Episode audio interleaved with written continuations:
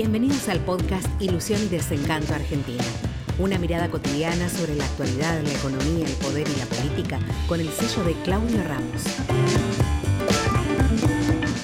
Les voy a hablar un poco de cine.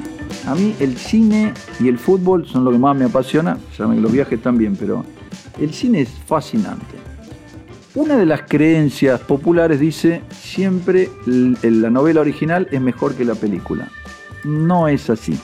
Eh, si ustedes hablan con un contador de impuestos, le dicen, no, bueno, en cambio el que está afuera dice, nada, que cortar esto, sacar aquello. El, el, ajeno a una disciplina lo ve todo en tres trazos de brocha gorda, pero el que está adentro no.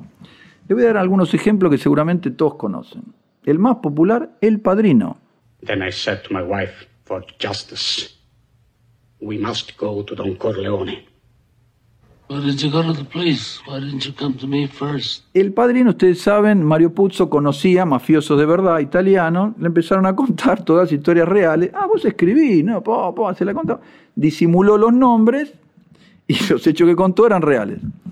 El libro es interesante, pero no es una novela que nadie diga, ay, la voy a... La película es un monumento al cine. La volví a ver con mi hija mayor hace poco. Es excelente excelente. La Guerra Gaucha. Yo los invito a leer La Guerra Gaucha. Leopoldo Lugones, ah, no sé si había hecho una apuesta o qué, cuántas palabras del castellano diferentes se podían usar. Es un podre la. Hay que leerla con un diccionario. Tiene alguna.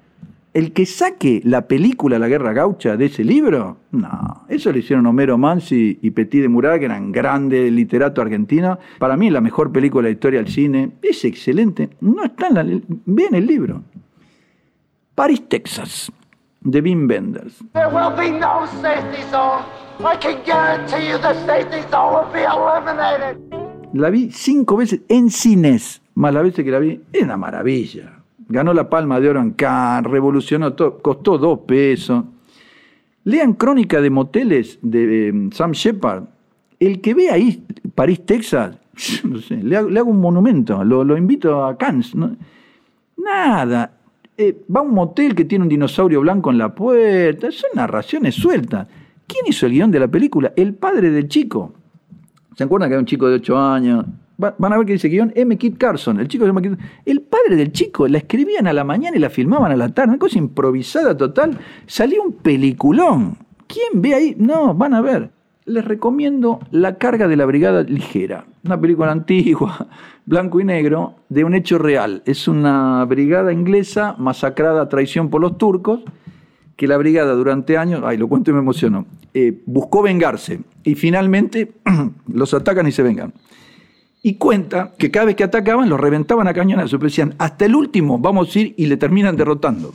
Eso es un poema de Tennyson. El poema no es muy conocido, pero la película es espectacular.